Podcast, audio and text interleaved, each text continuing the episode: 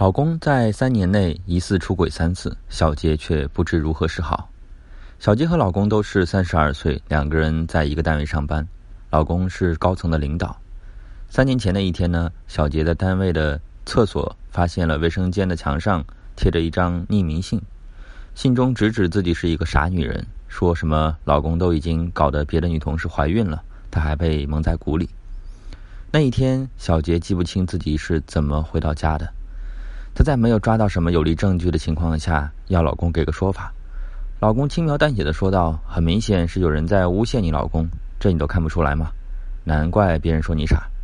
我身居高位，背后多少人虎视眈眈，放个冷箭企图扳倒我。你要是当真，岂不是如人所愿了？”小杰半信半疑，心中那个女同事无故离职，这事最后不了了之了。去年单位的一个女同事突然上门来。控诉小杰的老公如何骚扰她的儿媳妇，经常发一些赤裸裸的示爱微信。小杰这才知道，原来老公对单位的一个女同事频繁发送暧昧信息。女同事的婆婆看不下去了，怒斥小杰不管好自己的老公。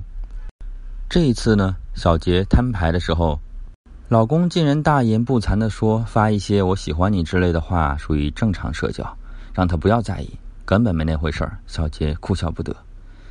因为没有抓到真正的把柄呢，小杰只好活在猜疑里。前几天呢，小杰在老公给她的包里面一个夹层里发现了一个女士内裤，却不是自己的。这个包是年前老公送她的，她还曾背出过门。几个月后发现了女人的内裤，她感到阵阵的恶心，想拿老公来试问，却又怕他不承认，一时间举棋不定。爱人出轨了，我们应该怎么办呢？是受着？还是摊牌，这是一个问题。一般人都无法忍受，所以选择摊牌。那么究竟该怎么摊牌？摊牌前应该考虑哪些问题呢？才不至于让自己在摊牌后手足无措呢？想清楚这六个问题，特别是最后一个，被出轨后摊牌的时候呢，也许你就不会盲目了。第一个问题要考虑的是摊牌的时间。被出轨后，你是第一时间头脑发热、无法克制的将爱人的丑行揭露出来，还是经过一番深思熟虑后想清楚自己想要什么，然后再选择合适的时间和对方摊牌？这很关键。出轨牵扯的东西很多，这无异于是一颗炸弹。炸弹来的时候呢，我们首先要做的就是躲开，而不是迎弹而上。但必须面对的是被炸后那一地的断壁残垣、乌烟瘴气。你发现对方出轨后，热血上涌，冒冒失失的就去找对方理论，这时你已经将主动权给了对方，你都不知道自己该怎么办，对方非常可能一口否认，甚至倒打一耙，所以你必须将出轨这个问题想清楚后，再找合适的时间跟对方谈，才是明智的。你要考虑的第二个问题是，你得清楚对方出轨的始末，对方因为什么而出轨，出轨多长时间了。出轨对象是谁？这些你都必须搞清楚。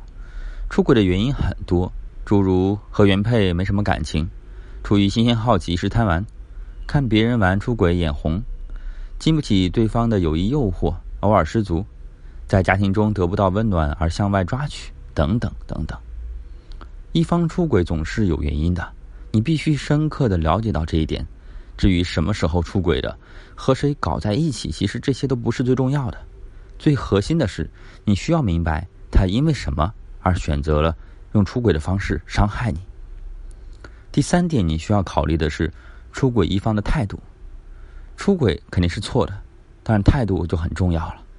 你必须提前想清楚两个问题：第一个是对方如果拒不认错的时候，你该怎么办？第二个是对方诚恳道歉后，你又该怎么办？对方出轨后一副死猪不怕开水烫的样子，不认错不悔改。你爱咋咋地，能过则过，不能过就分开过，反正我就这样。对于你为此而遭受的痛苦，熟视无睹。这个时候你要怎么办呢？对方在你发现他出轨后，真心悔过，一再坚持的表示和亲人一刀两断，继续和你好好过下去。得到这样的保证后，你又应该怎么处理？你应该考虑的第四点，是自己解决，还是要双方父母都参与到其中？很多人在遭遇出轨后，第一时间把双方的父母拉进来，好像为自己找到了强大的阵营一样。其实这样并不好，毕竟你们都是成年人了，成年人的事当然要成年人自己解决。父母对自己的婚姻不宜干涉太多，让父母为自己操太多的心，那是小孩子才做的事情。你们的婚姻是去是留，应该自己做主，也应该为你们的决定而负责。第五点要考虑的是摊牌的方式。事情发生后，处理的方式很重要。处理的好，就会起死回生；处理不好，就会雪上加霜。被出轨后，你是选择心平气和的、有理有据的谈，还是一哭二闹三上吊，甚至恨不得搞得天下尽人皆知，陷对方无法回头的境地？前者是往回拽，后者呢就是往外推了。同样的作用力，不同的是，他们却在一定程度上决定了你们婚姻的生死。第六点，你要考虑的是，你是要选择原谅，还是放手？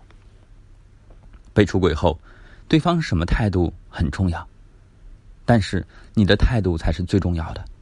你必须要知道自己究竟想要什么：是不管对方不知悔改，或者是知错就改，继续守着这段破碎的感情和这个忍心伤害你的人了结此生，或者是抱残守缺，既往不咎，在浪子回头的期待里终此一生，还是愿意放过自己？改变自己，充实自己，提升自己，然后去追寻新的光阴，重获新生啊！无论你选择什么样的方式继续生活，你心安就好。日子是过给自己的，幸福与否，只有你自己知道。